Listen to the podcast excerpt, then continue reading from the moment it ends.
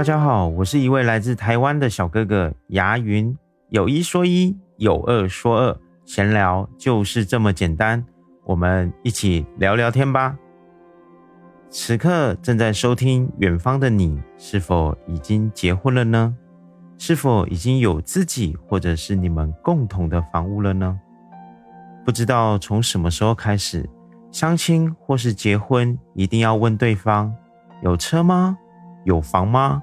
有存款吗？才能够结婚的这种说法，虽然我不能说这是错的，毕竟每个人都向往有一段美好的恋爱或者是婚姻关系。我相信没有多少人会乐于享受两个人一起吃苦的这个过程，实在是太少了。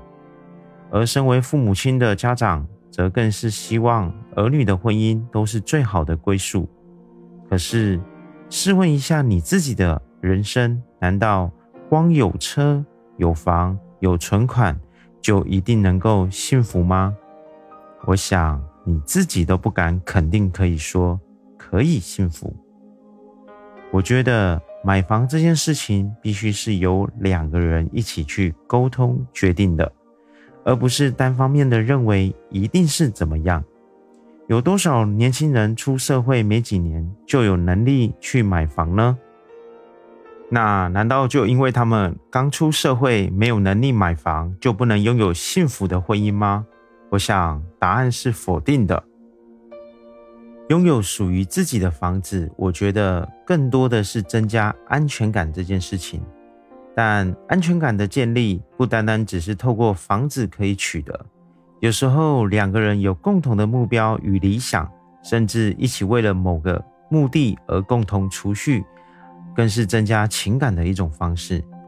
如果光有房子而没有收入或者是储蓄，那未来面临的问题只会更多，而不会更好。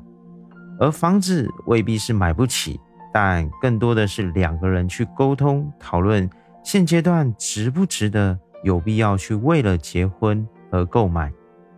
否则，为了结婚买房，甚至会造成两家人与长辈更多的压力负担，甚至成为你们彼此婚后的争执导火线。